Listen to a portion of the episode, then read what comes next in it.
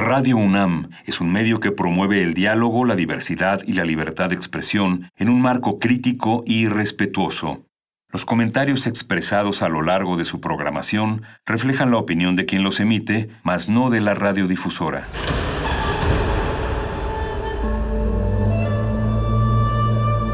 Un templo para la apreciación del ser mediante el sonido. mediante el sonido.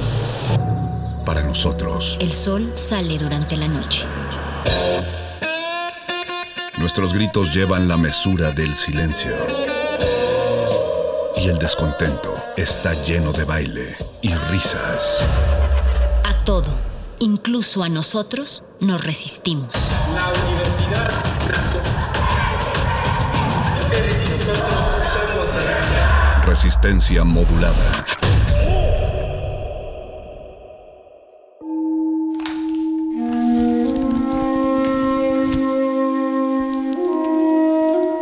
En este sótano la vida es como el Tetris. Si haces algo bien, desaparece. Pero tus errores se acumularán hasta hacerte perder. Hay quien dice que la vida solo te da una oportunidad. Aquí, siempre tendremos otra vida. El calabozo de los vírgenes.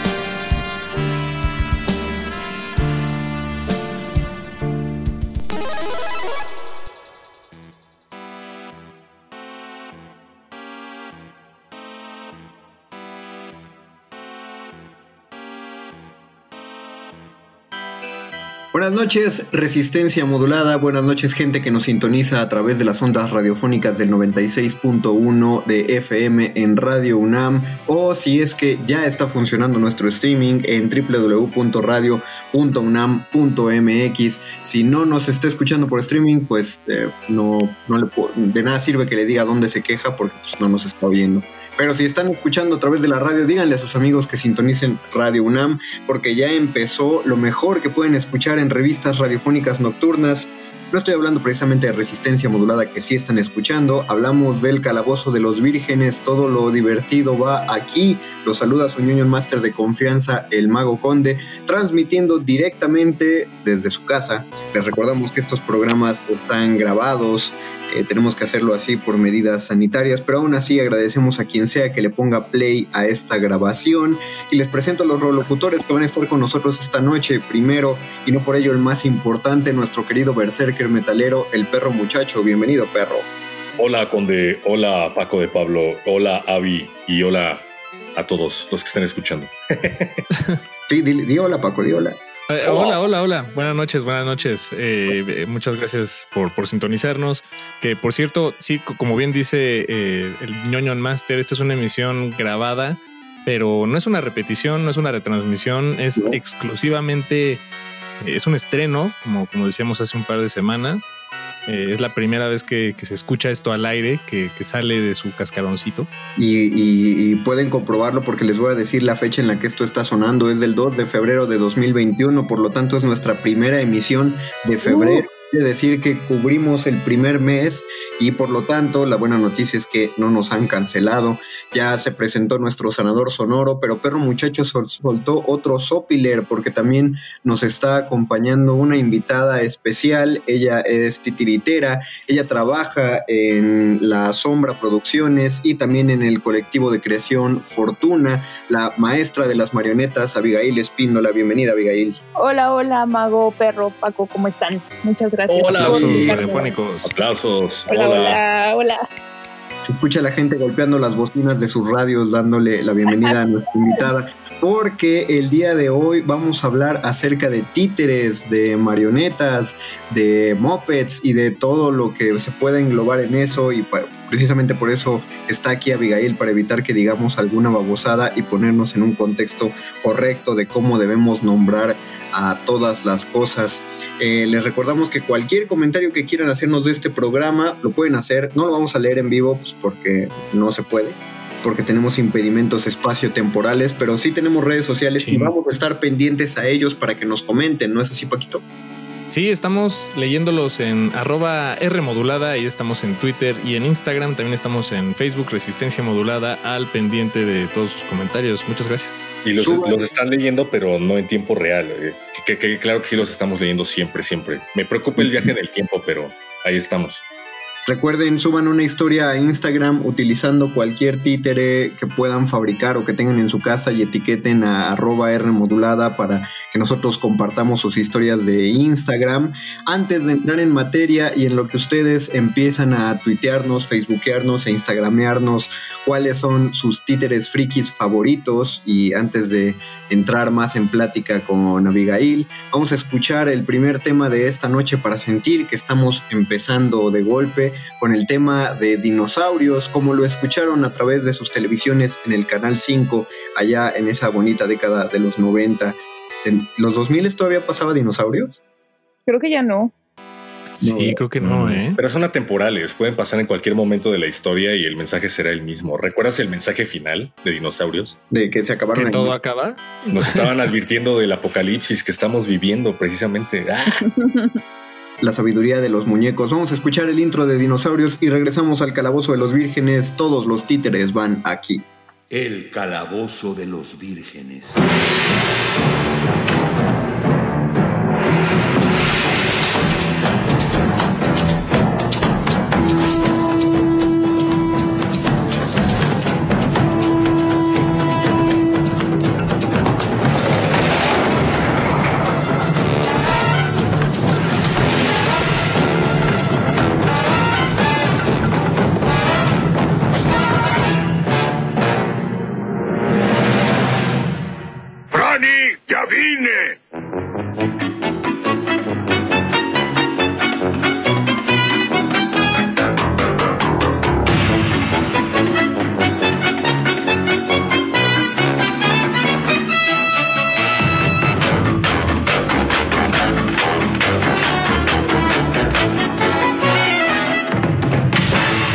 El calabozo de los vírgenes.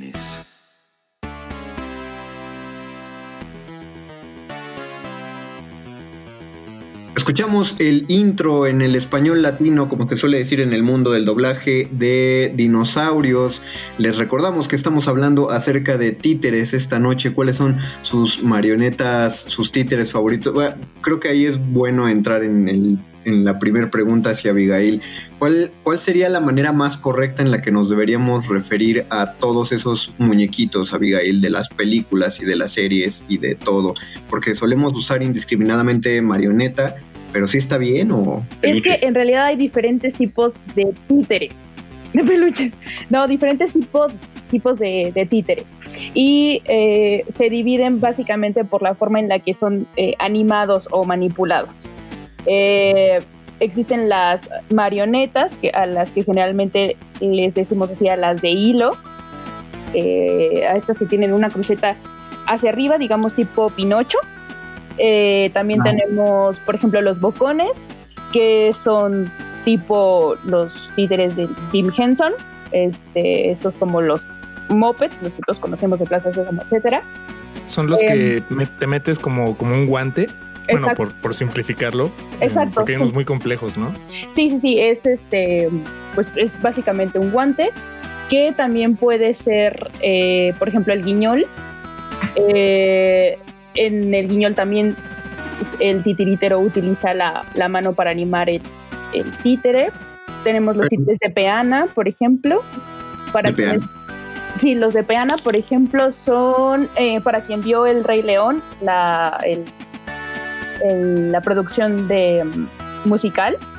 Eh, hay un chita, ¿no? Hay una chica que sale con un chita y que tiene eh, las patas del, del animal eh, como atadas a su cadera y las patas delanteras a sus manos. Eso tienen una varilla. Entonces es como una mezcla entre corporal y varilla, ¿no? También existen los de varilla y, mm, por ejemplo, en los títeres, en los mopeds, eh, hay- es una mezcla. Hay algunos que tienen justamente una varilla que va atada hacia una de las manos y que con esa es la- con la que se manipula, ¿no? Eh, tenemos también el teatro de, de, papel, por ejemplo, ¿no? Que son, pues esos títeres de papel planos. Eh, o tenemos los objetos, ¿no? Los objetos tridimensionales, los juguetes. Una, un ejemplo de esos, ¿no se acuerdan este programa? Kablam, que, sí, claro. Y que tenía Eh. ciertos momentos con juguetes. Sí, como los, ay, eh, ¿cómo se llamaban estos que eran un Era, grupo? ¿No era Action League Now? Ándale, la Action League Now, que eran como un He-Man y una Barbie. Ajá, unos muñecos. Meltman. Meltman. Ah, pero ese se era, era stop motion, ¿no? No, eh, esos- no, O sea, la, la técnica era stop motion, ¿no? Pero No, eh, creo que de stop motion tenían otras cápsulas, pero estos de la Action League Now, esos sí eran, o sea, no se les veían los pies porque, pues, supongo yo que de ahí agarraban a los muñequitos, ¿no? exactamente. Sí, este, esos, esos no eran en stop motion. El que sí era en stop Ah, motion era el de Prometeo y Bob. Prometeo, claro. sí, algo así, ¿no? Ese sí era stop Sí, motion, por sí, sí. ejemplo, ¿no? De, de plastilina. Ajá, Y- de plastilina. Stop motion también entra en categoría de títeres. Yo creo que sí. O sea, habrá quien diga que no, pero yo creo que sí es una especie de animación. Finalmente es un objeto que está siendo manipulado para crear o para emitir alguna emoción o contar alguna historia. Entonces, yo, yo, yo pienso que sí. Eh, O sea, no, creo que no todos los stop motions usan títeres, pero puedes usar títeres en un stop motion, ¿no? Eh, Tal, tal vez. Lo que pasa es que el, perdón, el concepto de títeres es este objeto que de alguna forma es animado, ya sea de forma eh, directa, es decir, que el titiritero está tocándolo, ¿no? Está moviéndolo, o de alguna Mm. forma indirecta, es decir, con varillas o con algún otro tipo de elemento en su mecanismo, eh, y que está hecho para contar una historia o que tiene alguna función dramática dentro de su universo, ¿no? Por eso No, es sí, claro. que digo claro. que también puede ser considerado como una forma de títere. Es que ahora que lo, que lo dices, eh, pensando en, eh, en eso, que, que son objetos, pues eh, creo que también pueden ser objetos de animación, objetos digitales. Eh, por ejemplo, en Flash, en el software para hacer animaciones, bueno, que antes se usaba para hacer animaciones, como el Eh, todo, el, todo el argot, el lenguaje del programa de Flash eh, que se usa, o bueno, una buena parte de ese lenguaje está inspirado en, en, pues en, en los títeres. eh, son este hilos y, y herramientas y joints, Jo- Sí, ¿no? Joints, Claro. conjunciones, uniones. uniones. Eh, Eh, se me hace interesante que también en, lo, en el ámbito digital también se maneje en esos términos como, como de marionetas. Pero creo que también eh, algunos en la audiencia ya se están generando la duda porque empezamos el programa con el tema de dinosaurios y, bueno, no sé, por mucho tiempo creo que solo dimos por hecho que eran gente disfrazada, eran botargas y, dejábamos de lado todas las expresiones faciales que los dinosaurios tenían. Entonces, una persona en una botarga, específicamente en el ejemplo de dinosaurios, Abigail, ¿también son títeres? Sí, también son títeres. Justo yo me hacía esa pregunta hace, hace un rato que estaba como viendo justo videos de, de los Henson y cómo hacen estos, estos títeres que mueven los ojos, ¿no? Y pensaba en como la, las diferencias o en qué punto se conecta y hasta qué punto puedes decir esto es un robot o esto es un títere o esto es una botarga, ¿no? Y creo que eh, la, difer la diferencia, o más bien lo que lo destacable de esto es que es una mezcla de diferentes técnicas, ¿no? Sí es un títere, pero también tiene esta cuestión tecnológica que lo, que lo alimenta muchísimo. Y este, yo creo que sí es un títere, es un títere muy complejo que, eh, que se alimenta de diferentes, eh, de diferentes herramientas, pero es un títere por el hecho de que es animado, es decir, que le prestas tu alma o le, le generas alma, eh, una personalidad o sentimientos, emociones que transmiten al espectador. Entonces, por ese, por ese por ese hecho yo lo considero como títeres y de hecho también los consideran sus creadores, ¿no? Mm. Todo el proceso el de realización. Exacto, ya pensaba, ¿no? ¿Cuál es la diferencia del Doctor Simi y el y el y, y, pues los títeres de Henson, ¿no? Y bueno, creo que es porque Simi realmente no está actuando, no está... Eh, no, no, Eh. hay una cosa como dramática, no es que le pase algo, ¿no? A menos que Ah. se junten 20 Simis a bailar y entonces tal vez sí. Yo ¿no? dije, ah, no está actuando, lo hace de corazón. Pero, pero Bueno, no- y, y si es dramático o no, depende a quién, a quién le preguntes. Yo he visto unos simis ahí un poco. Sí. muy comprometido. No, bueno, eh, hay que decir que, bueno, no sé, ojalá Abigail me corrija si estoy diciendo alguna tontería, como, Por favor. como es usual, pero también se requiere de una maestría a la hora de ponerte una botarga, soportar el peso, medir tus dimensiones y hay unos bailarines extraordinarios, ¿no? Yo creo Saludos que a la pura. alguna Saludos vez- a la lechita al pura, sí, a la vaquita. alguna vez puse una botarga y, y de verdad es súper complicado, súper difícil hacerlo, ¿no? Bueno, creo que no tiene punto de comparación con el tipo de botargas o de títeres que se utilizan, en, por ejemplo, con la de las películas de los Henson, por ejemplo, en Claro, es más difícil ser el doctor Simi. es súper complicado. Porque además adentro, por lo que veo, tienen un monitor adentro de la botarga y además eh, animan los ojos desde adentro, animan la boca desde adentro. eh, son tres o cuatro personas animando un solo títere.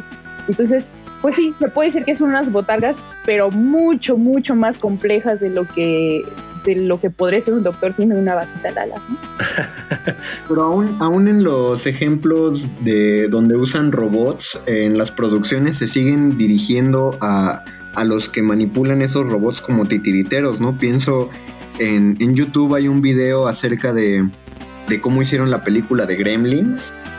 Eh, la primera, en la segunda usan más stop motion, pero en la primera pues son pues creo que todas se la avientan de con títeres, no hay no hay nada de, bueno, hay muy poca animación CGI, digo, poca animación stop motion, solo en esa escena donde los gremlins van caminando por la calle. Eh, pero cuando hablan de, de la cantidad de gremlins que salen y todos los sujetos que están atrás con los mandos eh, robóticos, pues también les llaman titiriteros.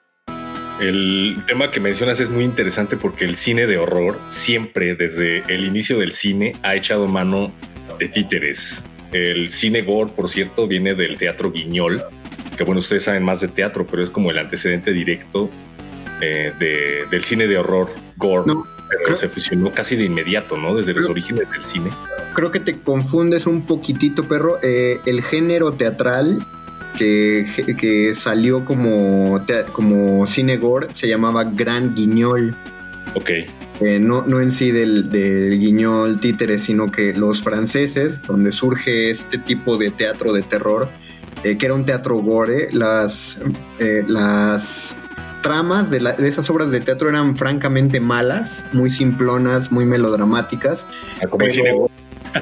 Exacto, pero justo en el teatro, en ese teatro, en el Gran Guiñol, lo que se buscaba era cómo podías hacer que pareciera que le sacaban las tripas a un actor, a una actriz. Entonces la gente iba a, los teatros Gran Guiñol solo a ver la cantidad de sangre que se derramaba y básicamente el surgimiento de los efectos especiales. Y de ahí parte al al cine.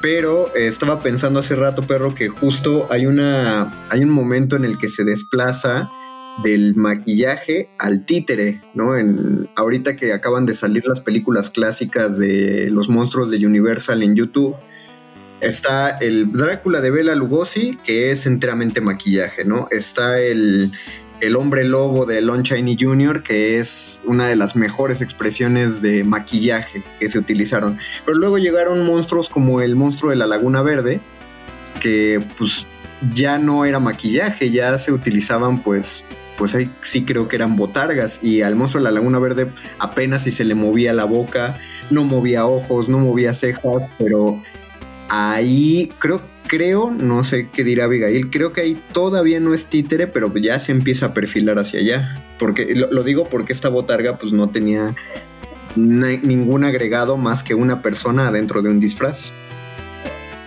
pero aún así se podría considerar como un títere porque finalmente es un objeto, es un, viéndolo bien, es cualquier objeto, cualquier material que está siendo animado. Claro.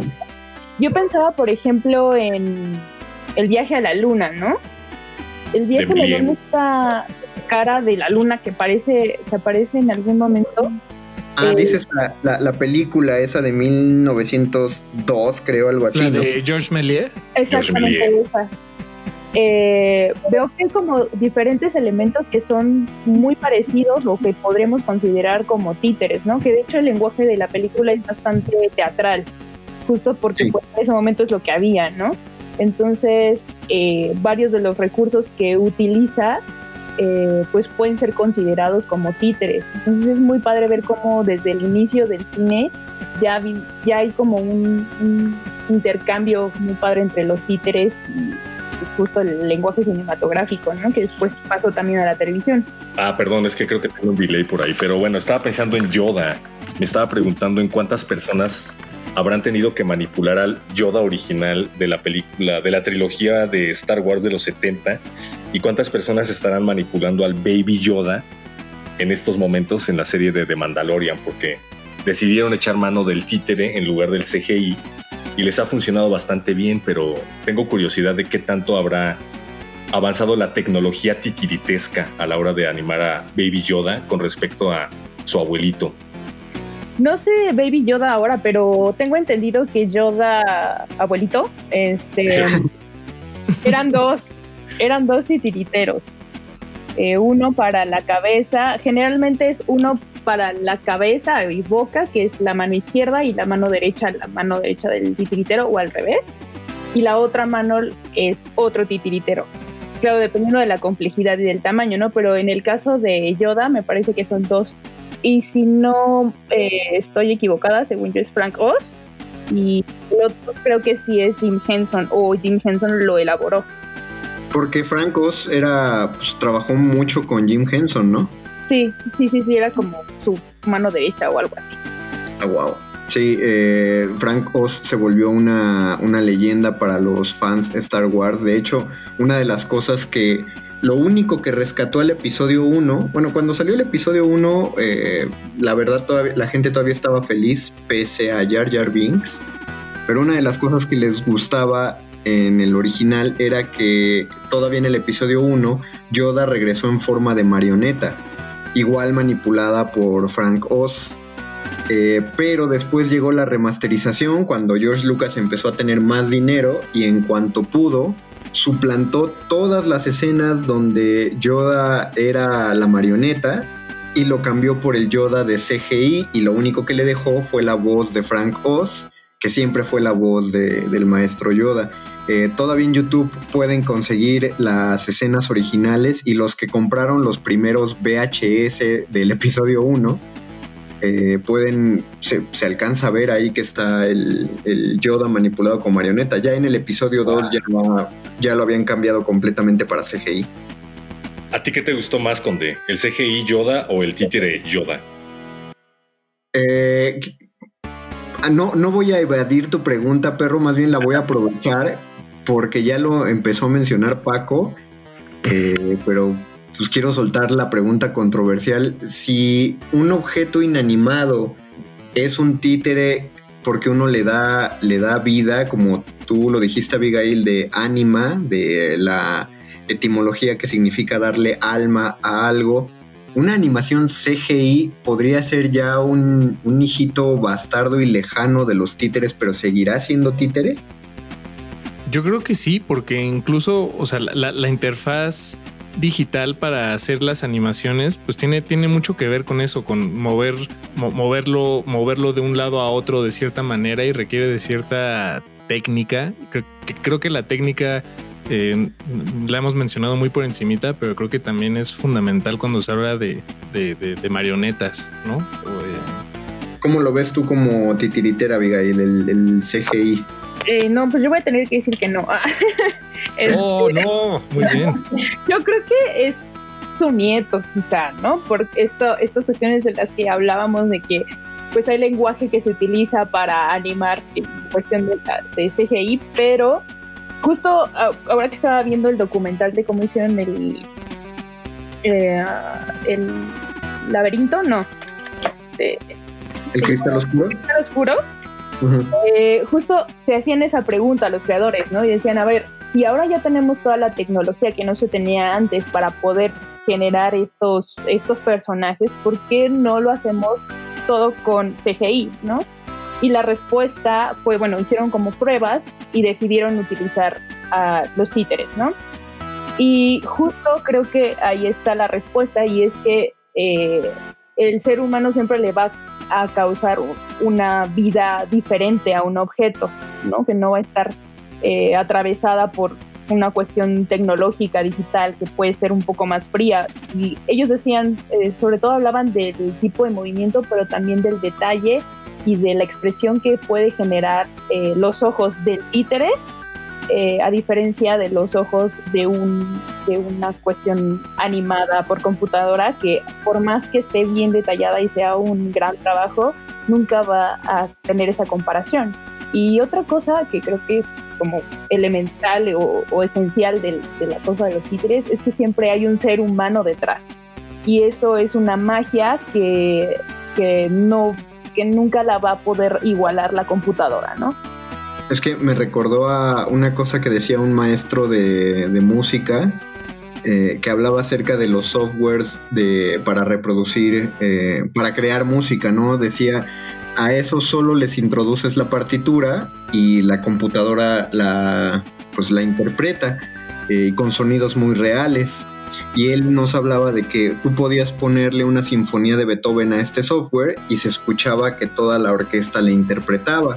Pero cuando escuchabas la interpretación eh, de orquesta hecha por computadora, como que se oía que le faltaba algo.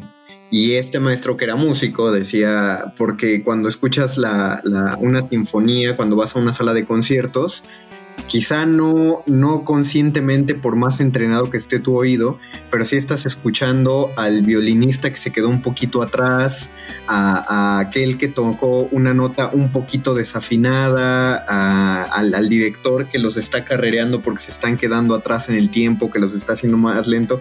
O sea que lo que te hace disfrutar la música de concierto, la música de, pues, sinfónica, es que escuchas una gran cantidad de errores humanos y, finalmente esos errores son los que lo vuelven más humano y más disfrutable.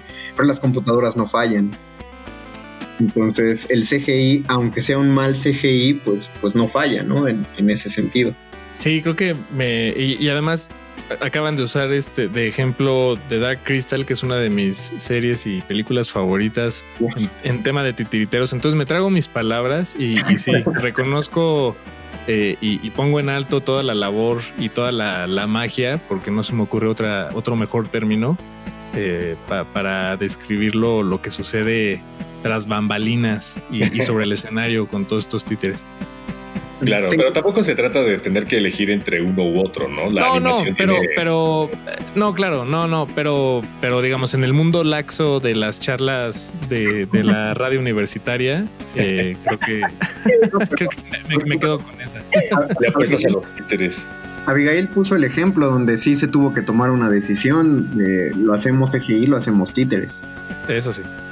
Bueno, pero lo muy padre de eso es que decidieron combinar ambas, ¿no? O sea, que aunque se quedaron con eh, toda la cuestión de los títeres e intentaron resolver todo como si no tuvieran la tecnología, que después sí lo pasaron por filtros, este, eh, pantallas, creo que pantallas verdes no, pero sí eh, esto donde los, los títeres, los títeres, perdón, se visten de azul y después los borran.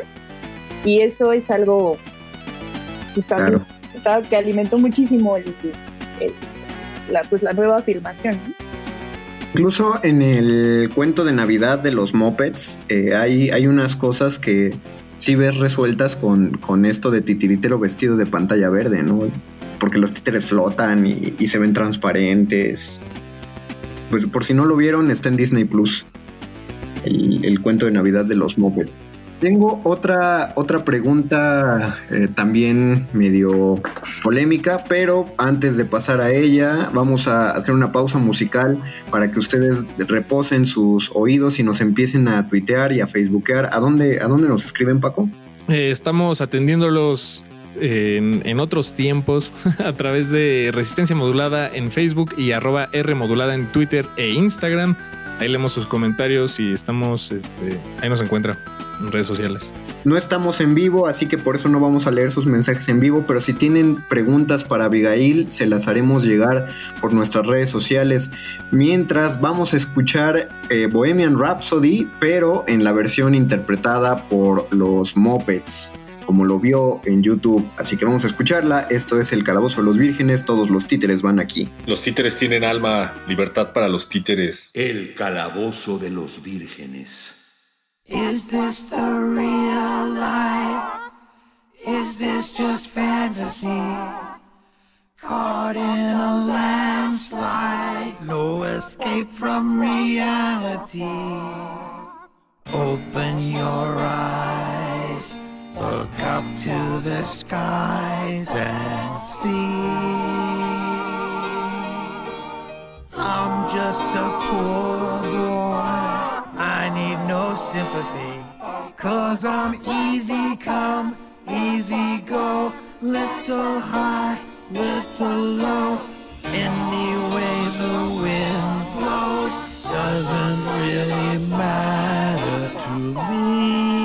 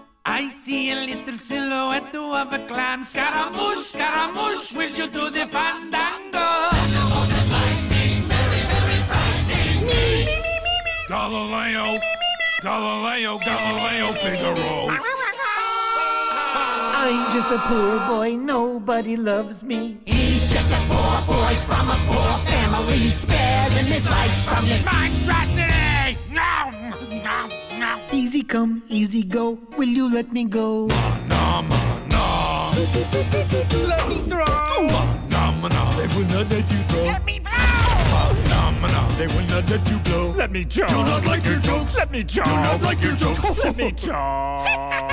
No, no, no, no, no, no, no. Vernigini, Vernigini.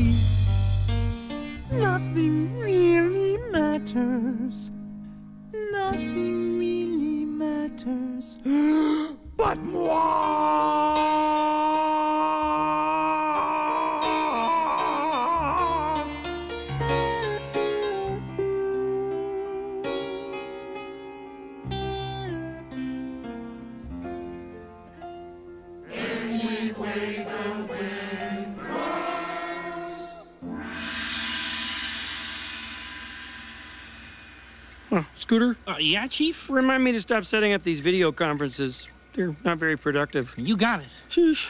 El calabozo de los vírgenes.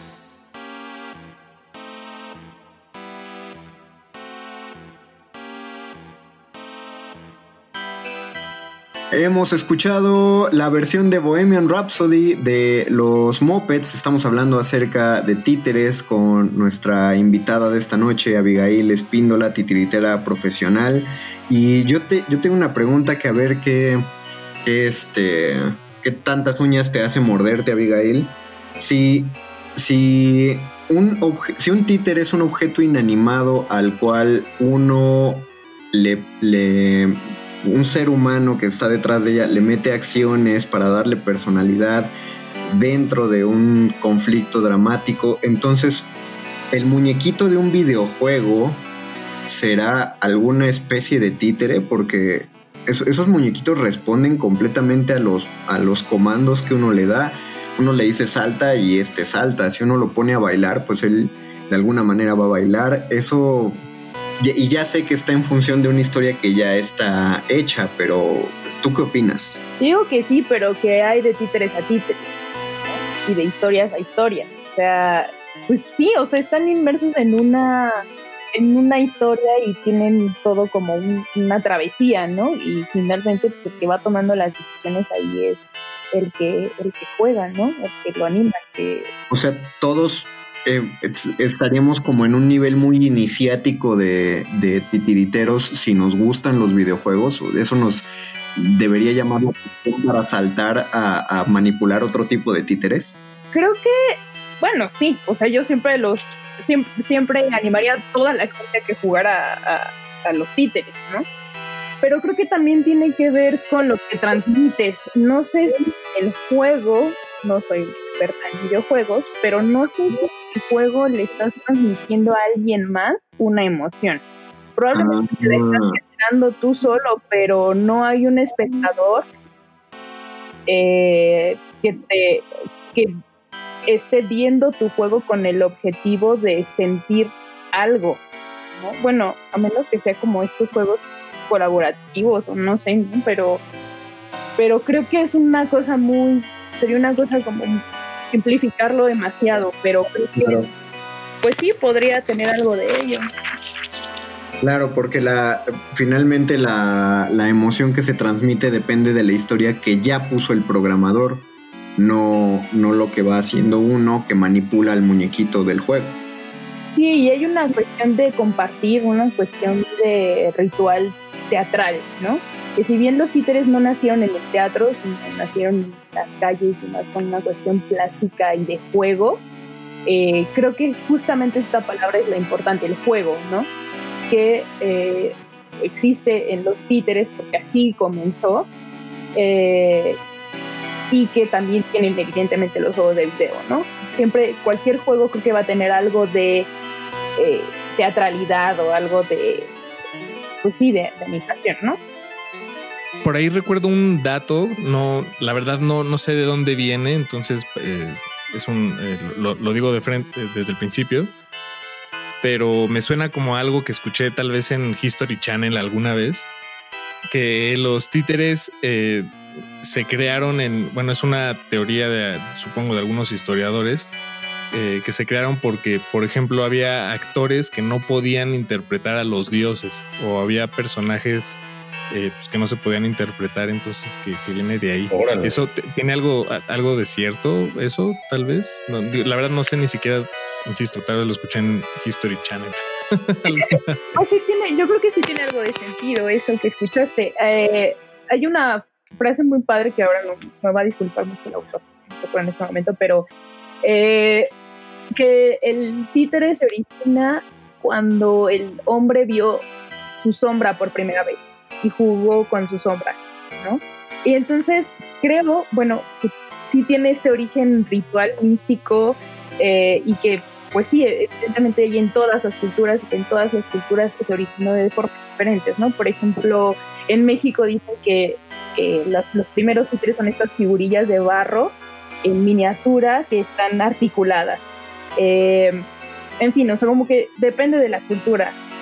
que estés estudiando es el origen del títere, pero casi siempre tiene un origen eh, místico, religioso, eh, de, representar eh, o de jugar. Entonces, yo no, lo escucho descabellado. Sí, pero decías que las sombras, ¿no? Que no era como algo que, que, estemos como tomando en cuenta, güey. Sí, no, o sea, como, como categoría nada más me, me, me, llama la atención eh, que, o sea, están, están los títeres que, que, uno se puede poner o que son como que, que están rayando en, en, vestimentas.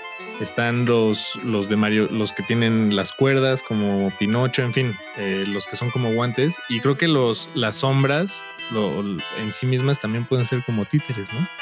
Sí, también son títeres. Estoy pensando en algún referente cinematográfico pero denme un, un bueno hay para pensar. No, no usan en sí, creo que no usan tantos así muchos lo hacen animado pero pues de ahí se agarran no el el intro de Kung Fu Panda 2 cuando cuentan toda la historia es está contado con sombras y, y son ¿cómo, ¿cómo, se llaman las sombras este asiáticas porque esto está esto está en China. Eh, creo que son sombras chinescas. Sí sí creo que sí. Y también, ¿sabes dónde? Eh, Harry Potter, no recuerdo ahora cuál de todas, pero ahí está esta eh, historia que cuentan de como en blanco y negro, con animación. Ajá. Eh, ah, la de, claro, ya me acordé, la del el cuento de los tres hermanos, donde cuentan el origen de la varita de Saúco, la capa eh, encantada y la piedra de resurrección. Exactamente. Y esa parte, aunque exactamente no es, no son sombras, o no estoy en sombras, eh, sí tiene un lenguaje muy parecido al que se utiliza en el teatro de sombras. Bueno, la, la, película de Nosferatu, la, la primera, todo mundo lo recuerda justamente por la escena donde se ve a Nosferatu subir las escaleras Claro. Pero no ves, no ves al actor de Nosferatu, ves la sombra del actor que va subiendo y luego la sombra de la mano que ataca el corazón de, de esta de la actriz.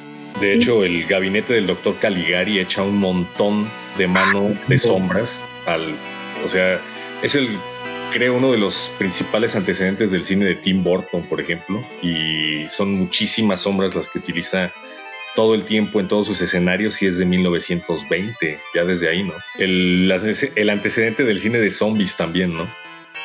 Ah, sí, es cierto. Sí. Porque fíjate, no lo había pensado. El doctor Caligari está manipulando cual títere al protagonista. eh, ¿Cuáles son tus, tus referentes eh, favoritos así de cultura popular, Abigail? De, ya sea de animación stop motion o directamente de títeres eh, para, que los escuchas se lleven eh, unas algo que buscar en YouTube o en Netflix o en, o en la plataforma que quieran para que para que vean y, y se den un quemón del, del, trabajo de un titiritero. Creo que eh, no es como tan cultura popular, pero sí están bastante a la mano sus trabajos. Y creo que mi favorito es Janis Van Nayer él es un director de cine y tiritero. De hecho, él lo que dice alguna vez fui a, a, ver, a verlo en la cineteca y él decía es que yo no soy director de cine, a mí no me pregunten nada de cine, yo soy titiritero, ¿no? Oh, y, y, todo el mundo se decepcionó muchísimo porque todos, ya sea cineastas o, o, queriendo ser cineastas, todo el mundo quería preguntarle sobre eso, pero él este, se declaró abiertamente titiritero Salió del closet. este, y entonces, eh, bueno, tiene cosas padrísimas. Eh, una de mis favoritas es Fausto, que es larguísima, a lo mejor para quien no le gusta mucho escenas repetitivas y muy largas, tal vez no les guste tanto, pero vale la pena ver al, al menos algunas escenas. Eh, tenía también una adaptación de Alicia en el País de las Maravillas y tiene varios cortos con comida, arcilla, etcétera en YouTube. Entonces está padrísimo, lo recomiendo muchísimo. Svankmajer es el de ese corto que suele circular tanto en Facebook y que casi no le dan el crédito, donde se ve como una cabeza de plastilina que está en medio de un cuarto y la cabeza es gigante porque es del tamaño del cuarto y luego en- entran unos pies y unas manos, ¿no? Sí, es, exactamente. Ese es el tamaño. Tiene como un toque muy particular. Creo que no podíamos dejar de mencionar en el programa a Harryhausen, el animador stop motion que dio vida a tantos monstruos eh, y lo recordamos mucho por películas como Jason y los Argonautas y Furia de Titanes, ¿no? Que recuerdo de niño una de las cosas que más disfrutaba de la primera eh, Furia de Titanes era que aparecía un búho mecánico, que era el búho que, de, de- de Atenea, que bajaba y daba conocimiento, y luego la aparición del Kraken, ¿no? Todos estos stop motions tan curiosos como King Kong, como eh, los dinosaurios, que hay una película de vaqueros contra dinosaurios y, y- y estos, mon- estos Ah, sí, sí, sí. Que de hecho el, el restaurante este de Monster Inc. se llama así, ¿no? Por él, Ah, claro, Harryhausen, Ah, wow. el, el de sushi. el de sushi, exacto. Fíjate, ahorita que mencionabas a Jason y los argonautas, me acordé de que en su época era Jason, mi abuelo, mi abuelo que trabajaba en el sindicato de cinematografistas, que proyectó esa película, me corregía siempre que yo decía Jason, era Jason y los argonautas cuando se estrenó.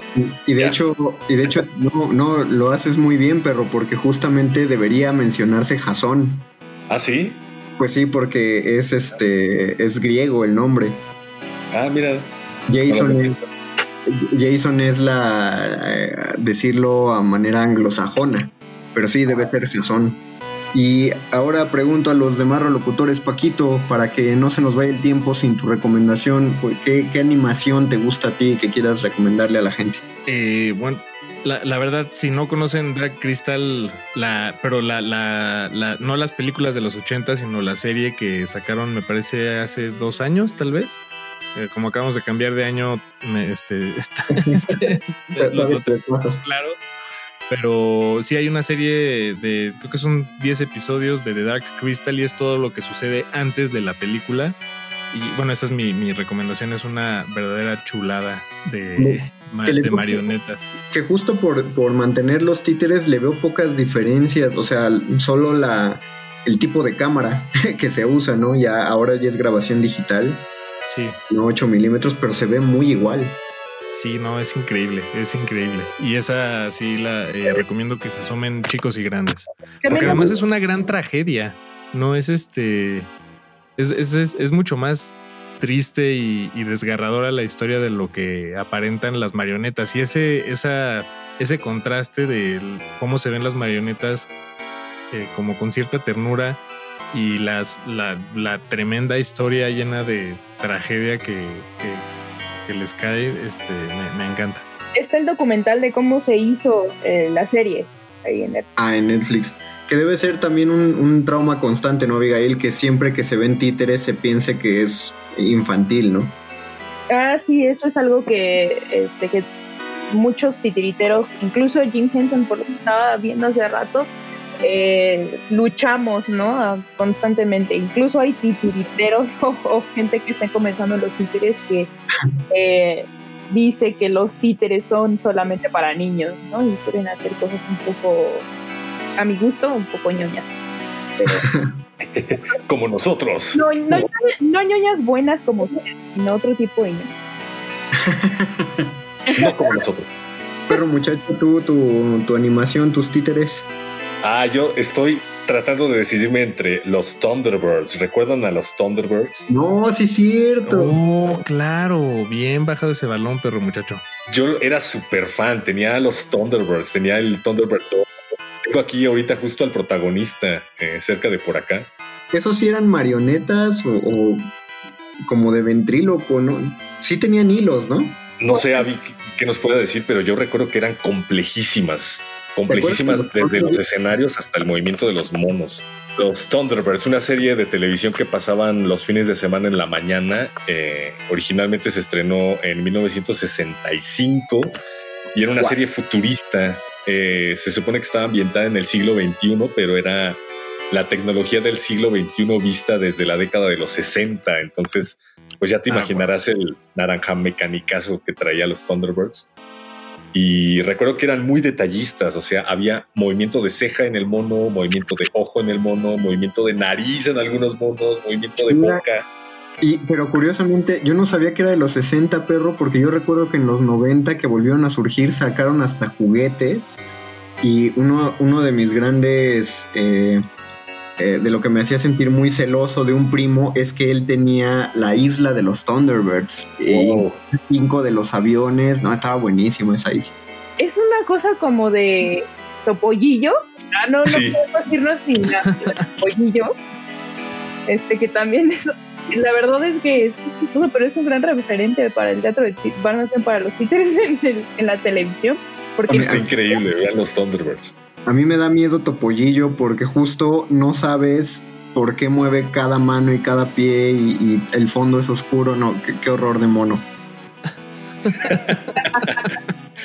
Ah, ¿Sabes qué otra, eh, otro referente está buenísimo? Yo añoro mucho el cine de los 80 de ciencia ficción porque echaban mucho, mucha mano de títeres, como en El Vengador del Futuro. Esa me parece una, un gran ejemplo de combinación de animación, títeres y cine de ciencia ficción. Buenísima. Y bueno, yo, yo cierro con mi propia recomendación. Bueno, que hay, que hay igual varios, pero me acuerdo de una serie de MTV que se llamaba Crank Yankers. Ah, sí, sí, sí. utilizaban bocones eh, por la, la categoría que nos ha dado Abigail, donde fingi- hacían llamadas de broma, pero las grababan y, y eran llamadas de broma larguísimas, muy pasadas de lanza, y, pero ah, cómo disfrutaba esa serie. Sí, estaba buena. Y, mi- y uno de mis, de, de mis animaciones favoritas siempre va a ser King Kong, pero la, la original, la primera. Me, me encanta esa película. Ah, se me antojó. Y, y ahora que mencionas King Kong y mencionabas eh, que en YouTube ahorita eh, están transmitiendo gratis eh, todos estos clásicos del terror, sí, sí dan ganas de asomarse ahí. Sin No, duda. es que- También está la del hombre invisible. Esa nunca la he visto. La No, es nueva, que- vean la nueva, está buena. Es, es muy curioso que, que el hombre invisible se lo hayan dado a Lon Chaney Jr. también y él sobresalía por ser un gran maquillista de sí mismo y, y, pues en el hombre invisible pues no se maquilla porque, porque no se ve, ¿no? Era mucha tecnología para la época para hacer al hombre invisible. Sí, sí, sí, sí. Me la voy a echar. Pues eh, Abigail, para que la gente te ubique, no sé si quieras compartir redes sociales o de los grupos en los que con los que colaboras. Eh, sí, muchas gracias. Es Abigail Espíndola. Así me pueden encontrar en Facebook o en Instagram como Avi Espíndola y en Fortuna Colectivo de Creación en Facebook y en Instagram. Igual, Fortuna Colectivo de Creación. Ojalá que el 2021 les, les permita que per- y permita al público, a la audiencia de aquí a los vírgenes, eh, asistir a alguna de las producciones de Fortuna que, que se realicen en el año para ver, para ver su trabajo. Ojalá ya que abran los teatros, por favorcito. Sí, caray. Pues creo que, creo que con esto eh, terminamos bien, a menos que alguien quiera agregar algo. Me encantan los títeres, que vuelvan los títeres. Ahora que Baby Yoda está acaparando atención, me gustaría que volviera la cultura del títere al cine eh, en vez de tanto CGI. Y vayan a ver sí. esto de títeres para adultos. No todos los títeres son para niños. Luego hablamos de eso. Yo quisiera que esta emisión sobre marionetas eh, termine no sin antes que Mario nos diga una marioneta. Una neta de Mario. Nunca compren tiempos compartidos. Esa, es mi, eh, mi marioneta de, de vida. Con esa me guío, es mi brújula moral. Muchas gracias a quien sea que allá en Radio UNAM le dio play a esta transmisión. Le recordamos a la audiencia que esta fue solo la primera hora de este martes de Resistencia Modulada. Quedan otros dos. Quédense a escucharlas, por favor. Coméntenos en redes sociales. Y muchas gracias a las voces que estuvieron esta noche aquí. Gracias a quien vaya a hacer la producción de este programa, que no sé si es Paco o Betoques, pero le doy las gracias. Para darte las No, gracias. nombre de nada. Gracias, perro muchacho. Gracias al que está manejando al títere de Paco de Pablo esta noche. Sí, muchas gracias a Avi. Gracias, vírgenes. Hasta que se me hizo estar aquí con ustedes. Muchas gracias. Uh, gracias, audiencia. Esto fue El Calabozo de los Vírgenes. Nos despedimos hasta la próxima semana. Adiós. Nadie termina un juego siendo la misma persona que solía ser.